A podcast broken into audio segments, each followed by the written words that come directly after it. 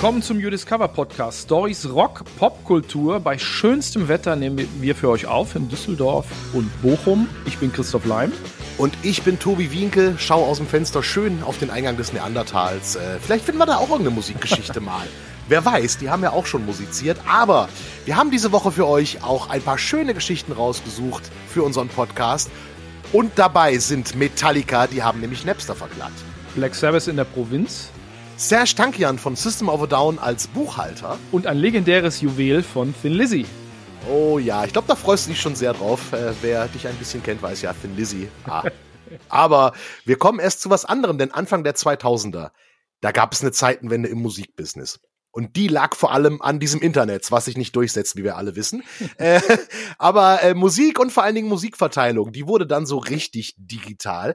Ja, verrauschte Kassettenkopien, äh, man erinnert sich so in Echtzeit von Schallplatte auf Kassette überspielen oder auch von CD auf Kassette überspielen.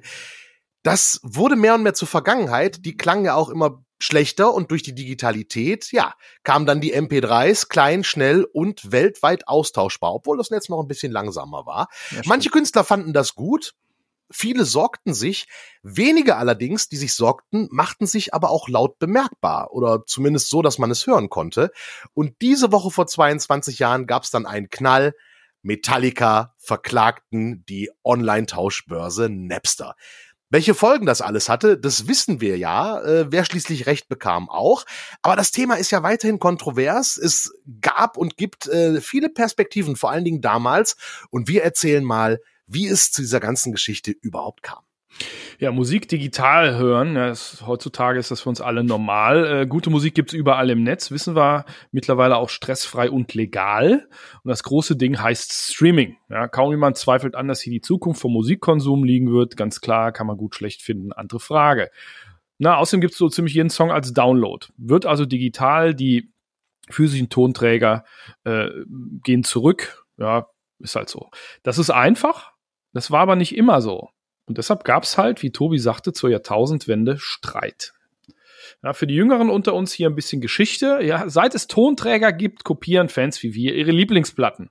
Ja, die Älteren erinnern sich an Aufnahmesessions vom Vinyl auf Kassette, ja, mit den Platten von Kumpels. Ähm, ja, wer, wer jetzt hier Fragen guckt, was denn Vinyl und was Kassette, kann ja mal googeln. Ne? Und äh, dann macht man nochmal Kopien von den Tapes und davon nochmal Kopien. Da gibt's, der Sound wird immer muffiger.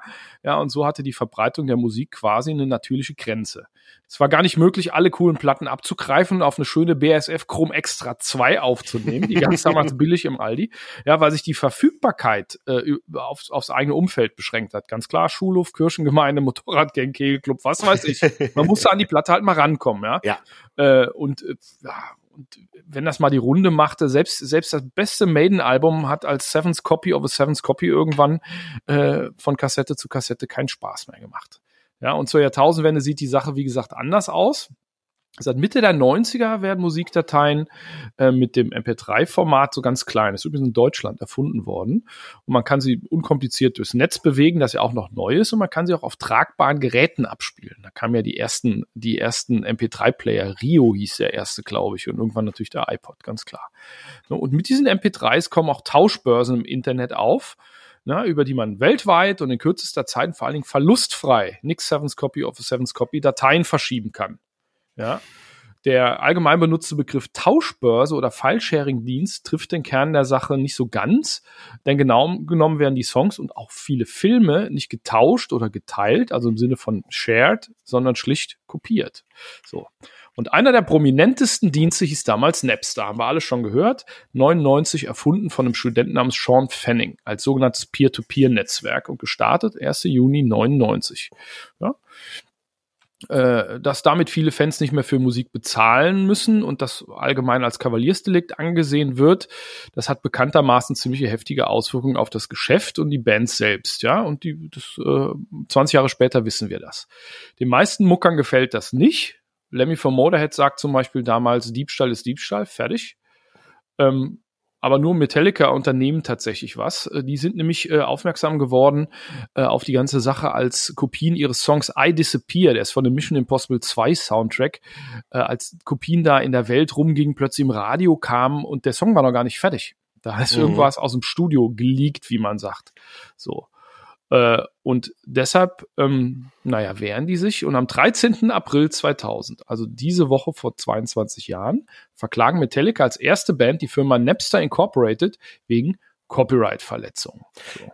Übrigens spannend, dass es I Disappear war, weil das war ja auch der letzte Metallica-Song, ähm, wo Jason Newsted mitgespielt hat. Aber das ist eine andere Geschichte. Aber Stimmt. Querverweis. Ich liebe Querverweis.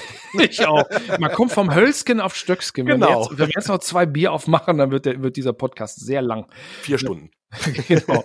Also mit, mit, dieser, mit dieser Klage, die dann kam und die natürlich total für Wellen gesorgt hat, auch, auch äh, unter uns äh, Fans sozusagen und Musikfreaks, äh, damit hat sich die Angelegenheit nicht erledigt. Ne? Ähm, da wird viel diskutiert über die moralischen, vor allem juristischen Implikationen von File-Sharing, aber die allgemeine Meinung lautet, ach was, halb so wild. Ne? Napster selbst argumentiert, wir stellen nur einen Service bereit und machen selbst keine Rechtsverletzung. Also wir bieten nur dieses Tool, mit dem Leute Files äh, austauschen dürfen. Das ist korrekt.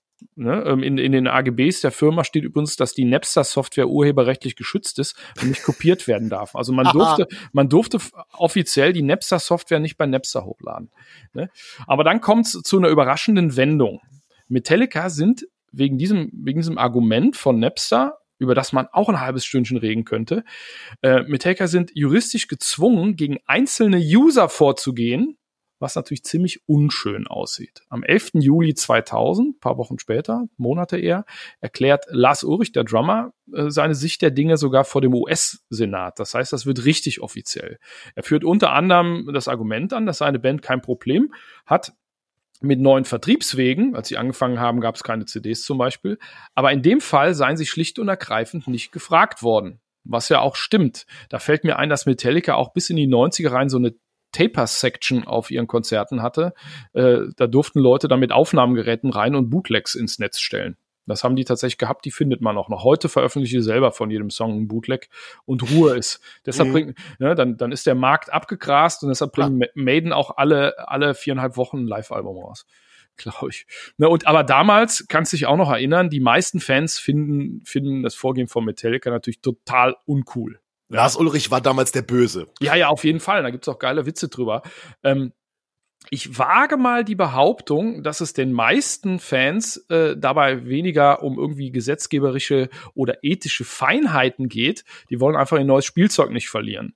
Und Napster war da mega populär. Ähm, und die haben auch, äh, waren so ein bisschen auch der Robin Hood, weil sie natürlich auch von der, von der Industrie verklagt wurden. Da gibt's diese Recording Industry Association of America, RIAA. Und die haben quasi wie die GEMA, ne? Ne, nicht GEMA, sondern sondern der der Tonträgerverband. Ah, okay, alles klar. Äh, Glaube ich. Also sowas sowas offizielles halt, ne? Mhm. Und du hast recht, die Außenwirkung für die Band Metallica fällt katastrophal aus. Mhm. Viele, viele User werfen den Firmuckern und der ganzen Branche reine Geldmacherei vor. Das hat, wenn man es genau nimmt, bei Content Klau überhaupt keine Relevanz, ob jemand viel Geld hat oder nicht. Ne? Wo ist die Grenze, ab wann man äh, klauen darf? Aber führt tatsächlich zu einer Welle der Antipathie gegenüber der Band und speziell gegenüber Lasi. Beispiel dafür sind, äh, sind ähm, so Zeichentrickvideos, die damals die Runde gemacht haben, von, von einer, vom Laden namens Camp Chaos. Kannst du dich noch erinnern? Hatfield als Affe und Lars als kleiner Floh, der da rumspringt. Und Hatfield sagt immer, Beer good, Napster bad.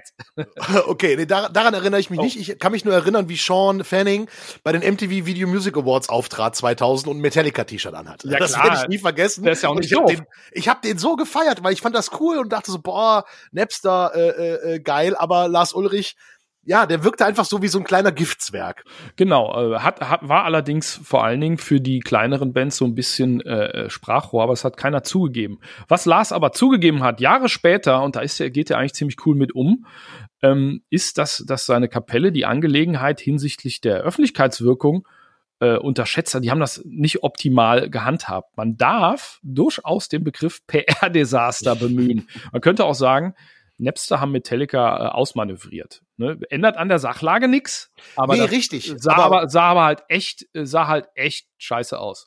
Ja, und man erinnert sich, das ist wie heute, wenn irgendwelche coolen Start-up-Unternehmen irgendwie hingehen. Und das war Napster in dem Fall, wenn man so zurückblickt, war Napster das coole Start-up und Metallica so die alten äh, äh, konservativen Säcke. Und so wirkte es damals auf die jungen Leute. Wie gesagt, rückblickend alles war, aber das war damals ja so so der, der Blick. Da ist der coole äh, Typ und ein alter Mann sagt, finde ich doof, und dann findet man das auch doof. Ja, und, absolut. Ne? Absolut. Deswegen. Aber tatsächlich in der Folge haben sich etliche Bands und Künstler dem, dem Widerstand gegen File-Sharing-Dienste, und es gab ja nicht nur Napster, es gab auch noch Kazaa und LimeWire und so, die schließen sich dem an. Zum Beispiel Dr. Dre, über den wir schon gesprochen haben, Hip-Hop-Gigant. Ähm, es gibt allerdings auch andere Kapellen, die das Problem nicht sehen, sich nicht unbeliebt machen wollen. Ich glaube, das war ein großer Punkt. Viele haben den Mund mhm. gehalten. Oder die den Promotion-Effekt der Plattform schätzen. Ne? Äh, Limp Bizkit und Cypress Hill zum Beispiel lassen sich von Napster eine Tour mit Gratiskonzerten bezahlen.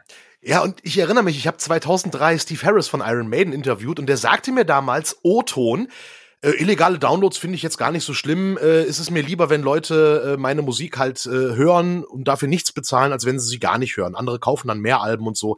Ich glaube, der hat seine Meinung mittlerweile wahrscheinlich auch geändert, aber Anfang der Nullerjahre sah er das auch äh, tatsächlich ein bisschen anders. Äh, schöner O-Ton. Ich würde ihn da vielleicht noch mal zu fragen. Ja, klar. Ich glaube, damals haben einige Leute das so verbunden, gedanklich mit der Kopie, die du machst, wenn du von deinem mhm. Kumpel auf dem Schulhof äh, Peace of Mind ausleihst von Maiden und mal kopierst. Ich bin ja immer mit einer Plastiktüte in den Bus äh, gestiegen und das war wie Hehlerware. Übrigens hat mein Kumpel Bernie mal seine gesamte Maiden-Sammlung in einer Aldi-Plastiktüte im Bus liegen lassen. Nein! Und ist nie wieder aufgetaucht. Und nie wieder aufgetaucht. Ganz großes Drama. Also wer Bernies Tüte findet mit den Iron Maiden äh, Kassetten äh, aus den 80ern, äh, bitte meldet euch an bei podcast.udiscover-music.com. Ja, ja, Bernie ist, auch, Bernie ist auch in der, in der, in der Versenkung verschwunden, äh, vielleicht äh, spätes Trauma. Ne? Ab, da habe ich mir auch meine Maiden-Platten ausgeliehen, war alles vor, vor Downloads. Ne? Es gibt damals natürlich auch Studien zu dem Thema. Äh, äh, manche entdecken zum Beispiel, dass Nutzer, die auf Napster Files kostenlos runterladen, mehr Geld für Musik ausgeben. Gibt vermutlich auch Studien, die das Gegenteil irgendwie belegen, weiß ich jetzt nicht. Aber die Studie gibt's. Und Chuck D von Public Enemy, der argumentiert, dass es wegen Napster und Co., Zitat, in zwei Jahren eine Million neue Künstler und Labels geben wird. Ne? Ich man weiß, was er meint, aber es stimmt tatsächlich nicht. Es passiert nämlich das Gegenteil. Äh. Schlussendlich stellt sich nämlich in der folgenden Dekade heraus, dass Filesharing und Piraterie allgemein einen verheerenden Effekt hat auf die Branche. Ja? Und vor allen Dingen auch nicht nur oben, sondern auch unten, ja, auf die Kreativen und auf die Musikkultur. Einfach gesagt, viele kleine Bands, Labels und Magazine verlieren ihre Geschäftsgrundlage. Na, das, hat, das hat man überall gemerkt da. Äh, und das merken auch die Fans, weil Bands zum Beispiel ihre Mucke nur noch nebenbei machen und Merch verkaufen müssen wie blöd und touren wie die Wahnsinnigen, überhaupt aktiv bleiben zu können. Ich wage äh, die Behauptung, ganz Unrecht hatten Metallica also nicht. An der Stelle muss man aber definitiv anmerken, dass die Musikindustrie äh, auf die neuen Gegebenheiten nicht richtig reagiert hat, könnte man meinen. Statt zu versuchen, diese Dig Digitalisierung einzudämmen, das haben sie ja versucht, hätten sie einfach schneller auf, äh, auf, die, auf, auf die neuen technischen Möglichkeiten reagieren können und neue Vertriebsmodelle entwickeln.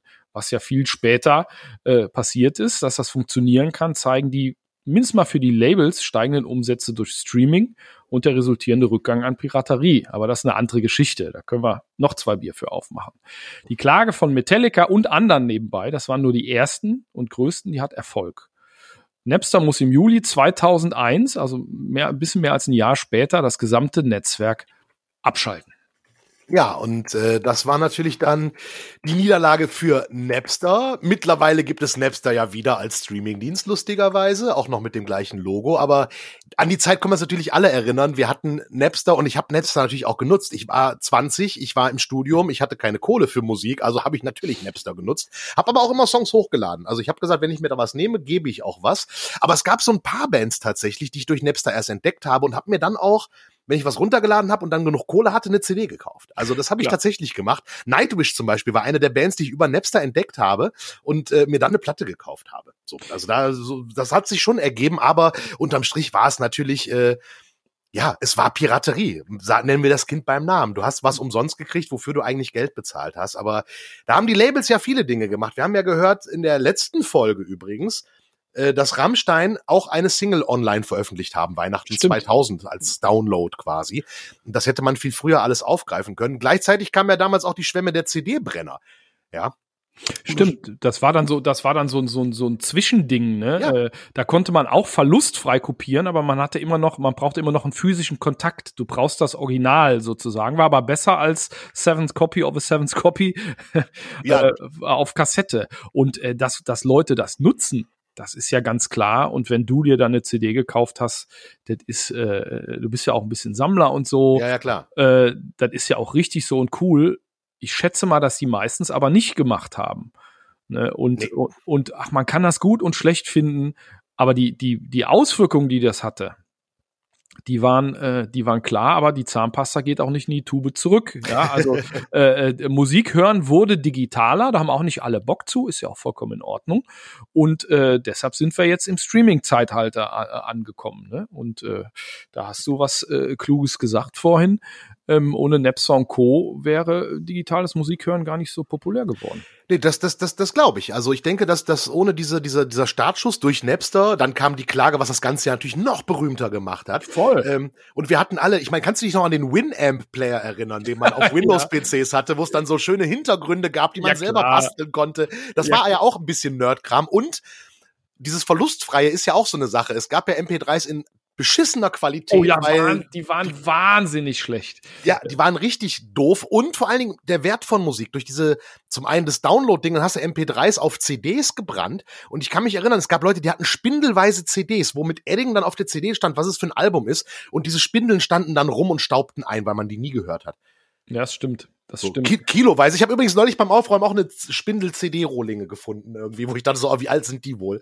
Das gehört ja mit, das, das greift ja so ein bisschen ineinander über, das kam ja so parallel. Aber die Napster-Geschichte, wie gesagt, also ich habe damals auch gedacht, äh, boah, uncool, Metallica haben doch genug Kohle, ich hab sie nicht, ich will die Songs doch hören, ich feiere die doch voll ab, ich supporte die doch. Ja. Ist natürlich Quatsch, aber damals war das die erste Reaktion, man ist jung und denkt sich, boah, ich kann Geld sparen, die Musikindustrie, die sind alle Milliardäre, die koksen doch alle, die fliegen doch alle, die haben doch alle Geld.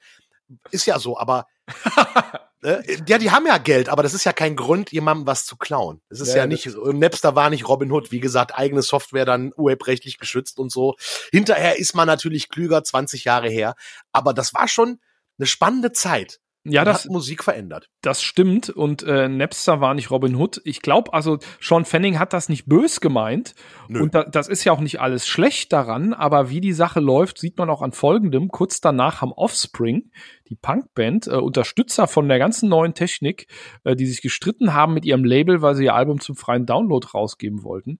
Die haben Napster-Shirts gemacht. Also Shirts mit dem Napster-Logo und wurden tatsächlich von Napster dann verklagt.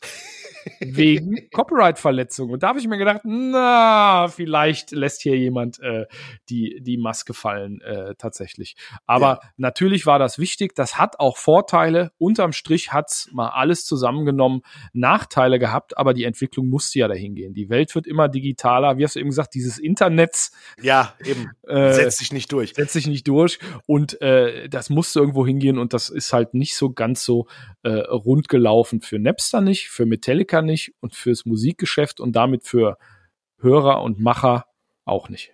Aber vielleicht ist es auch Karma gewesen, denn man muss ja sagen, diese Schlawiner von der Musikindustrie, also die Produktion einer CD ist ja günstiger als die einer Schallplatte. Das haben die damals auch nicht an den Benutzer weitergegeben. Also äh, Ist das so? Ha. ja, eine CD ist billiger zu produzieren als eine Schallplatte, du brauchst weniger Material und so weiter. Ah, okay, verstehe. Äh, und da haben die ja schon dann auch mehr Umsatz gemacht. Aber gut, es sei ihnen verziehen. Jetzt haben sie wirklich das Tal durchschritten. Anfang der Nullerjahre, da ging ja wirklich die ganze Musikindustrie ziemlich vor die Hunde. Jetzt durch Streaming wird es anders und sich auch noch mal verändern. Aber da sind wir, glaube ich, auch. Da werden sich auch noch mal Dinge verändern. Da werden auch irgendwann die Künstler mehr Geld mitverdienen, denke ich mal. Zum Beispiel, ist, da, wir sind auf einem guten Weg. ja, da hängt was dran, aber das ist ein- eine ganz andere Geschichte, über die. Tobi und ich auch beim, äh, äh, beim kleinen Bier natürlich nur äh, auch schon öfter geredet haben. Das ist, äh, das ist ganz, äh, das ist, das ist ganz klar. Solange wir noch reden können, reden wir auch über so Sachen. Und warum wir gut reden können, kann ich euch sagen. Ein Grund, warum ihr unsere Stimmen im Podcast so schön hört und dann auch in Kneipen, in denen wir so einen Kram diskutieren, heißt Isla Halspastillen. Und nicht nur, weil die unser Partner sind. Isla Halspastillen sind auch das Richtige für eure Stimmen, wenn ihr zum Beispiel ne, als Podcaster äh, oder Musikbusiness-Diskutierer viel reden müsst oder einfach nur um Kratzen im Hals loszuwerden. Ganz akut äh, ging ja in letzter Zeit uns allen so. Und bald geht's ja wieder auf Konzerte und Festivals und Partys. Und wer lauthals bis zum letzten Ton mitsingen will, der sollte immer Isla Halspastillen dabei haben. Mit isländisch Moos, so heißt das gute Zeug da drin. Und das Ganze gibt's auch in verschiedenen Sorten. Uns helfen die beim Vielgelaber und wir danken deshalb Isla Halspastillen für den Support. Ja, danke Isla Halspastillen, das hilft wirklich. Also ich habe auch immer ein paar dabei, egal wo ich bin, weil die wirklich funktionieren und auch nicht vom Geschmack her sich irgendwie zu aufdringlich sind oder so und trotzdem lecker. Also eine tolle Sache. Gut, aber manchmal, wenn ich dann da sitze und denke, boah, jetzt muss ich schon wieder labern und damit Geld verdienen, denke ich mir, hätte ich doch mal was Vernünftiges gelernt. Mach was Vernünftiges, Kind. Damit sind wir bei dieser Rubrik. Tada! Und der Musiker, über den wir heute sprechen, ist ein richtiger Tausendsasser und er hat auch eine ziemlich bewegte Lebensgeschichte.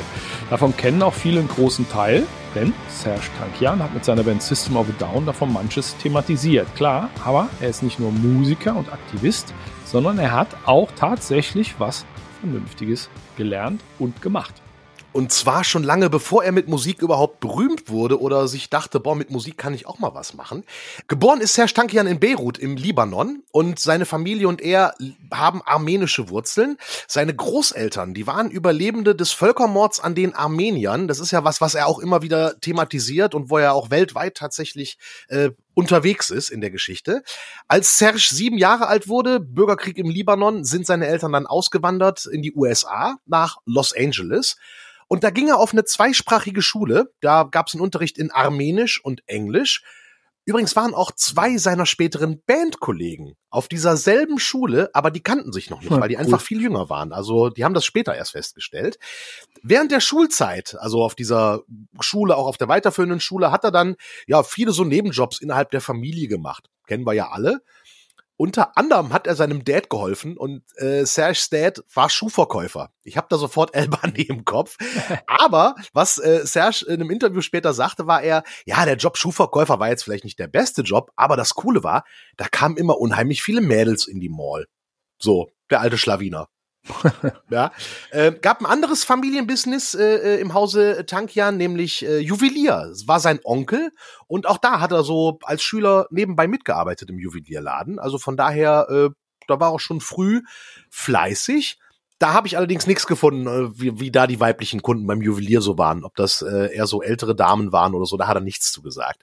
Ähm, nach der Schule dann ging es bei Serge so ein bisschen dieser klassische American Way of Life. Er ging dann aufs College, äh, die California State, ist ja in Amerika immer so wichtig, auf welcher Hochschule man war. Also er war auf der mhm. California State und hat dort Marketing studiert. Und an der Uni in seinem Studium haben sich dann so die Grundsteine auch für seine musikalische Karriere gelegt. Denn wie viele im Studium auch andere, die wir in dieser Rubrik schon hatten, hat er dann da angefangen mit Musik. Und zwar Keyboard war sein Instrument und hat erste Songs komponiert.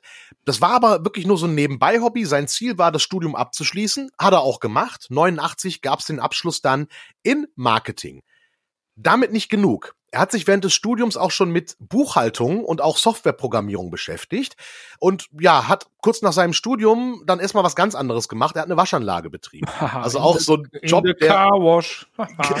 Oh ja, ich sehe dich gerade tanzen mit dem Schwamm, Christoph. Oh Gott, Bilder im Kopf. Ja, oh, äh, hat aber dann irgendwann auch keine Lust mehr auf Waschanlage betreiben, hat dann dieses Buchhaltungssoftware-Ding genommen, um eine Firma zu gründen. Und zwar etwas, was so gar nicht Rockstar ist, Buchhaltungssoftware. Also Serge Tankian war Chef einer Softwarefirma für Buchhaltungssoftware. Ja, abgefahren. Ja, klingt irgendwie ein bisschen langweilig, ne? Aber man merkt auch an den Jobs, der war umtriebig. Ne? Der wusste nicht wohin. Der hat so gesucht, was er machen will. Und irgendwann kam er an den Punkt, ey, dieses Musikding, was er so nebenbei machte, vielleicht ist das ja der Weg und das Ziel, wo ich hin will. Und ja, im Rahmen dessen hat er dann seine erste Band so richtig gegründet. Die hießen Forever Young da hat er Keyboard gespielt und ich habe so zwei, drei kleine Ausschnitte im Netz gefunden.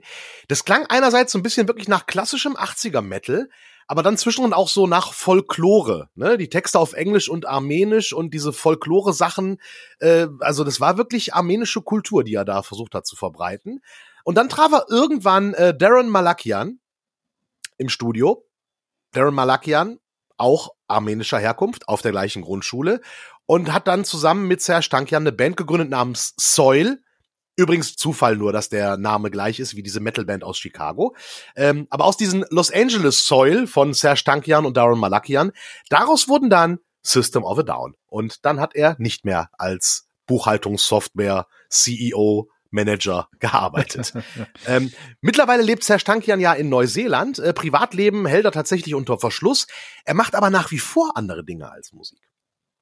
Es gibt so eine Initiative, Tumo heißt die, Und da geht es um Kreativität von Kindern, die gefördert werden soll. Äh, gestartet ist Tumo übrigens in Armenien und da ging es darum, so den Kids nach der Schule beizubringen, wie man Kreativität umsetzen kann. Also da geht es um Grafikdesign, da geht es um äh, Softwareprogrammierung, da geht es auch um Spieleentwicklung oder Filme machen und es geht auch um Musik. Das Ganze übrigens umsonst, also die Schüler können sich da einfach anmelden und diese Kurse belegen. Mittlerweile ist es auch weltweit ein bisschen verbreitet. Es gibt in Berlin auch von Tumo äh, eine Zweigstelle, wo man dann sich als Kind austoben kann und Kreativität lernen kann.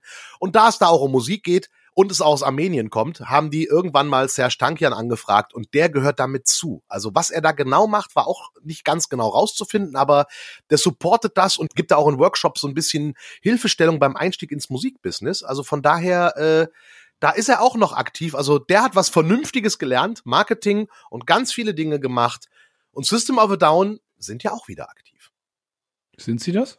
Sind sie, ja. Die spielen Live-Shows, genau, die machen kein, kein Album. Genau, mussten sie jetzt kurzfristig absagen, weil Serge sich auch trotz Neuseeland äh, äh infiziert hat mit Covid. Aber äh, da war wieder was geplant. Hat er gut überstanden tatsächlich. Aber hat viel gemacht, unter anderem halt, also wie gesagt, Buchhaltungssoftware habe ich gedacht, wie geil, der ist Rockmusiker, tobt auf der Bühne rum wie ein Derwisch und hat Buchhaltungssoftware gemacht. Langweilig. Ja, aber eigentlich, eigentlich was Vernünftiges im Wortsinn. Und ähm, ich finde da immer interessant, dass da offensichtlich zwei verschiedene Denkweisen in seinem Hirn äh, mhm. zusammenkommen, nämlich die kreative künstlerische und die äh, analytische, die, äh, die programmierende und natürlich die betriebswirtschaftliche. Nicht schlecht, aber ich habe nie den Eindruck gehabt, dass das ein dover, ein dover Zeitgenoss ist. Sag, gibt's die Software noch? Habe ich jetzt tatsächlich nicht rausfinden können, aber das wäre natürlich geil. Du machst deine Buchhaltung und dann wake up, grab, und dann läuft es immer down wieder. Kriegst du, kriegst du immer die, immer wenn die, wenn die Steuer fällig ist, kommt, kommt so eine Push-Nachricht. Wake up! das, das wäre durchaus hilfreich Albtraum, manchmal. Ein, ein, ein Albtraum war das. Vermutlich hat aber Serge Tankian dann mit seiner Band äh, mehr Kohle verdient als, äh, als mit seiner Buchhaltungssoftware äh, und Firma. Davon ist auszugehen, ja. Die haben ja sehr viel gepunktet und äh, gemacht. Aber der Wirtschaftsfaktor, das als Musiker zu kennen, ist sicherlich nicht verkehrt. Und vielleicht auch, wenn deine Frau Wirtschaft kann, so wie Sharon Osbourne. Die hat ja wirtschaftlich auch eine ganze Menge drauf und hat dann dafür gesorgt, dass Ozzy auch berühmt wurde, der dann irgendwann Black Sabbath verlassen hat. Was für eine super Überleitung zu unserem nächsten Thema am heutigen Tag. Aber. Ozzy Osbourne hat ja Black Sabbath irgendwann verlassen und dann gab es irgendwann einen neuen Sänger bei Black Sabbath. Das war 79 und zwar der grandiose, große, körperlich kleine, aber sonst sehr große Ronnie James Dio. Der hatte da schon mit Rainbow einen gewissen Legendenstatus. Und ein Jahr nach Ozzys Entlassung, im April 1980, da kam dann das erste Sabbath-Album mit Ronnie raus, Heaven und Hell. Riesenklassiker und auch der Name einer späteren Reunion, aber das ist wieder eine andere Geschichte. Und diese rundum erneuerte Band mit Ronnie James Dio als Frontmann, geht auf Tour und die Metal-Welt schaut hin. Aber wo haben sie ihr Debütkonzert gemacht? Was würde man denken bei Black Sabbath mit neuem Sänger? Vielleicht in Birmingham oder in LA, New York, London, Tokio, Rio, Paris? Nein, in der norddeutschen Provinz. 17. April 1980, vor 42 Jahren in dieser Woche, spielen Sabbath mit Dio in der Stadthalle von Aurich. Und das kommt auch ein bisschen anders als geplant. Genau, Aurich in Ostfriesland. 40.000 Einwohner wohnen da, Kreisstadt im Norden, bisher nicht so richtig als Zentrum des Rock'n'Roll bekannt. Aber klar, die Band will, will das neue Line-Up erstmal irgendwie so ein bisschen abseits des Scheinwerferlichts, also nicht in den Medienmetropolen warm laufen lassen. Und deshalb finden auch die nächsten Konzerte dieser startenden Welttour in Kleinstädten statt, die selten Weltstars begrüßen, nämlich in Oldenburg, Ferl, Ortsteil Kaunitz, Falling-Bostel und Rensburg. Hm. Also ich weiß nicht, wie viele Provinzmetaller äh, hier zuhören, aber die können sich dann, wie ich vermutlich vorstellen, dass das mehr als ein bisschen Abwechslung ist von Musikzug und Feuerwehrkapelle. Also super. Und, und alles Start so Städte, die so, äh, so gefühlt verbinde ich die mit Wacken irgendwie so am Weg dahin. ne? Fallingbostel, Rendsburg und ja, so. Das kann gut sein, das kann gut sein. Da sind vielleicht schon Grundlagen gelegt worden. Ne? Hm. So, und dieser, dieser Start in Aurich, ja, der Stadt, der Kreisstadt in Ostfriesland scheint auch ein geiler Abend gewesen zu sein, denn die örtlichen Zeitungen schreiben drüber. Da findet man so schöne Sätze wie, bei Sänger Ronnie James blitzte ab und zu Talent auf. Gitarrist Tony Iommi wurde bei Jethro Tull mangels Fähigkeiten rausgeworfen und Geezer Butler und Drummer Bill Ward erinnern an eine Großbaustelle. Also es ging richtig Stimmt ab. das mit Tony Iommi bei Jethro Tull rausgeschmissen wurde? Das ja, der war, der war kurz bei, bei Jethro Tull und ist dann wieder zu seiner eigenen Band zurück. Mangels Talent, natürlich. Na, klar. das, ich, davon habe ich noch nie gehört, aber stand in dieser Zeitung. Und es gibt eine norddeutsche äh, Website, die heißt Wattwerker.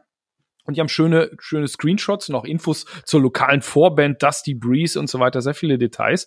Und äh, da kann man bei diesen Zeitungsausschnitten äh, auch die Überschriften lesen. Die finde ich auch sehr hübsch. Da steht in der einen Zeitung äh, Black Sabbath in Aurich, der Rock-Reinfall des Jahres. Ohrenbetäubender Lärm, wenig Musik, taube Ohren.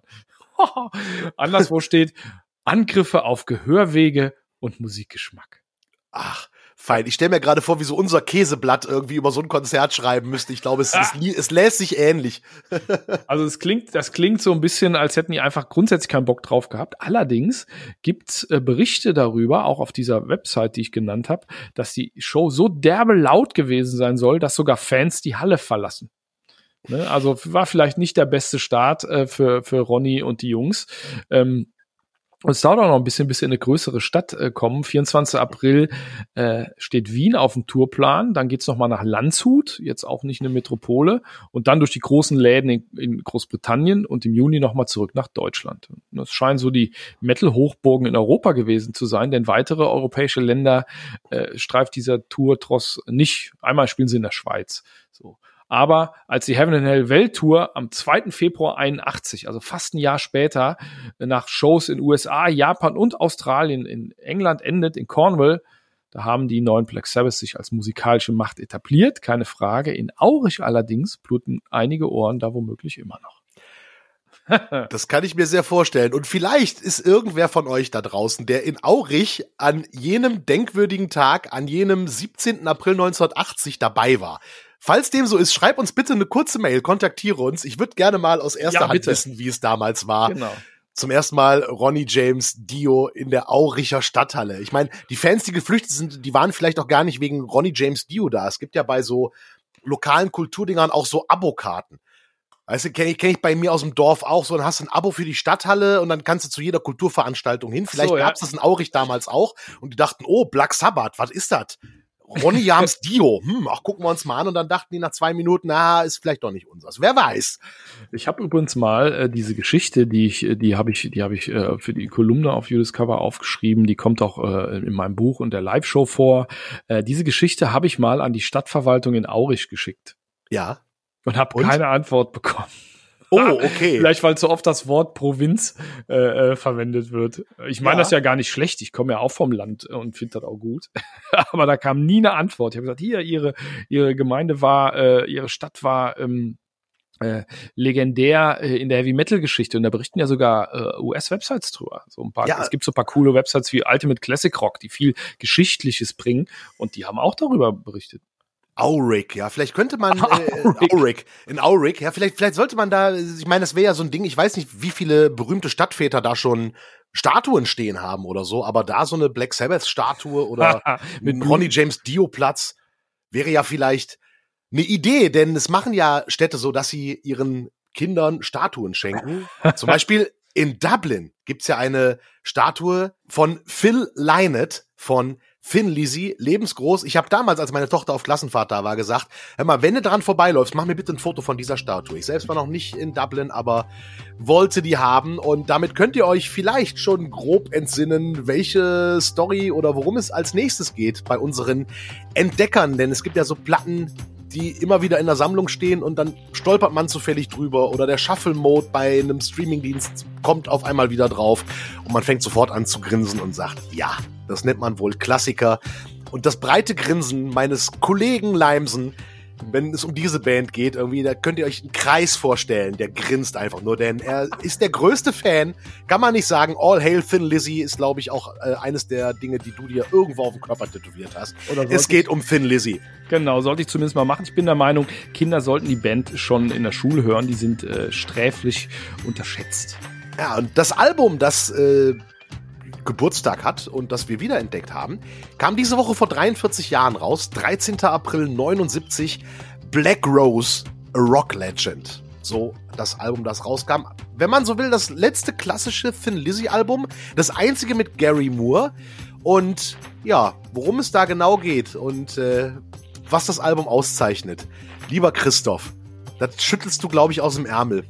Ja, ich liebe die Platte tatsächlich aus verschiedenen Gründen. Klar, super Gitarren, äh, herrliche, herrliche Songs und halt geschmackvolle Rockmusik, ne? Ähm, aber die Geschichte war nicht so ganz einfach von der Platte.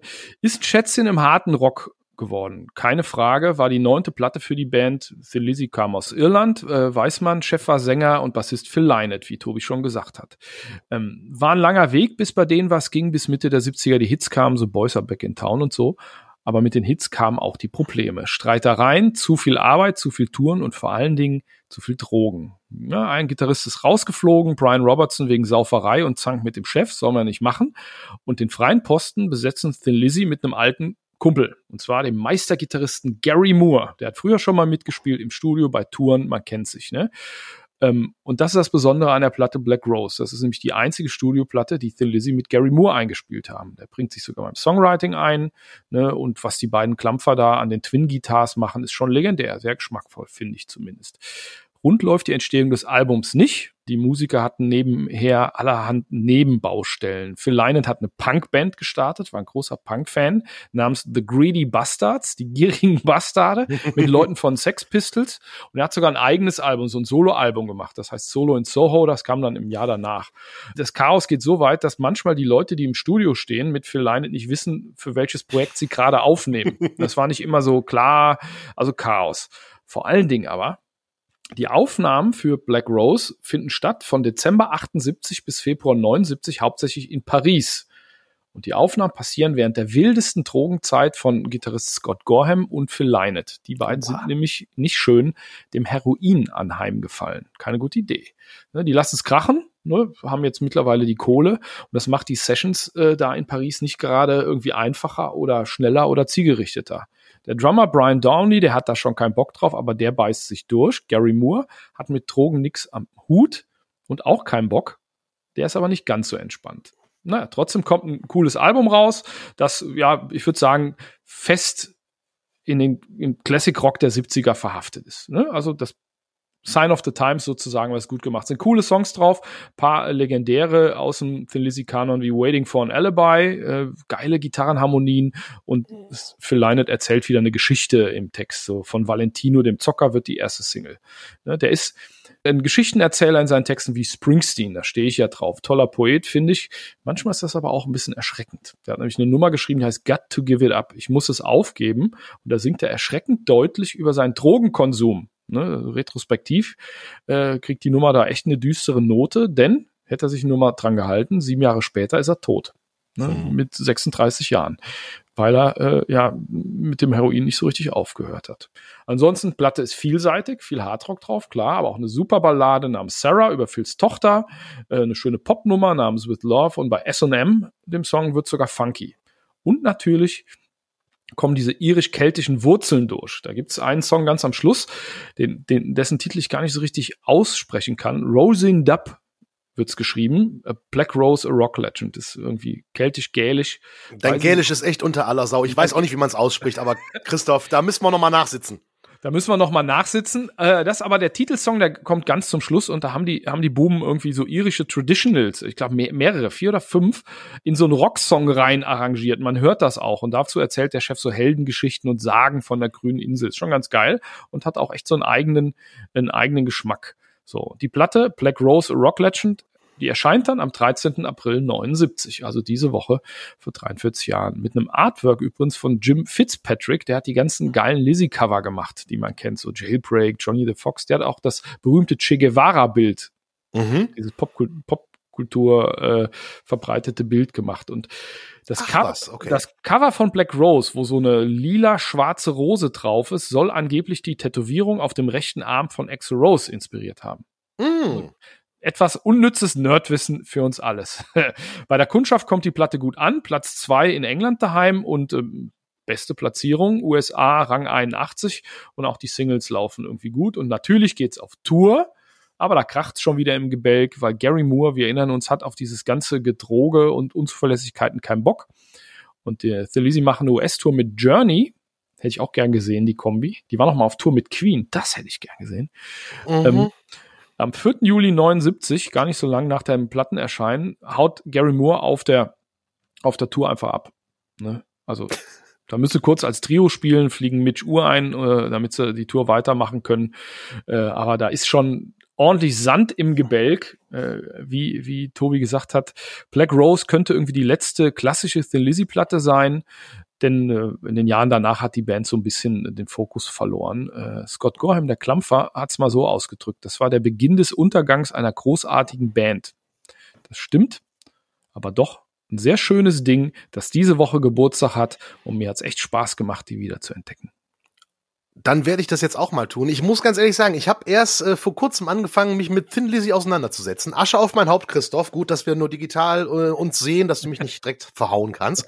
äh, nee, bin jetzt erst so eingestiegen. Ich kannte die Singles natürlich und so, Klar. aber habe jetzt echt vor, mich mit der Band auch mal tiefergehend zu beschäftigen. Äh, habe jetzt natürlich das Album gehört. Es ist, es ist schon cool. Also äh, Thin Lizzy schon tolle Band und dieses Album, ist es denn ein typisches Thin Lizzy Album, würdest du ja, das sagen? Ja, ja, ja, das ist diese klassische Phase in der Mitte sozusagen mit mit äh, diesen diesen nicht zu harten Hardrock Songs, aber auch mal so ein paar Popnummern oder Funky Nummern äh, dazwischen äh, und vor allem die Gitarrenarbeit und den Gesang und so weiter, das ist das ist typisch und in der Phase auch definitiv eins der besten, hat auch viele beeinflusst.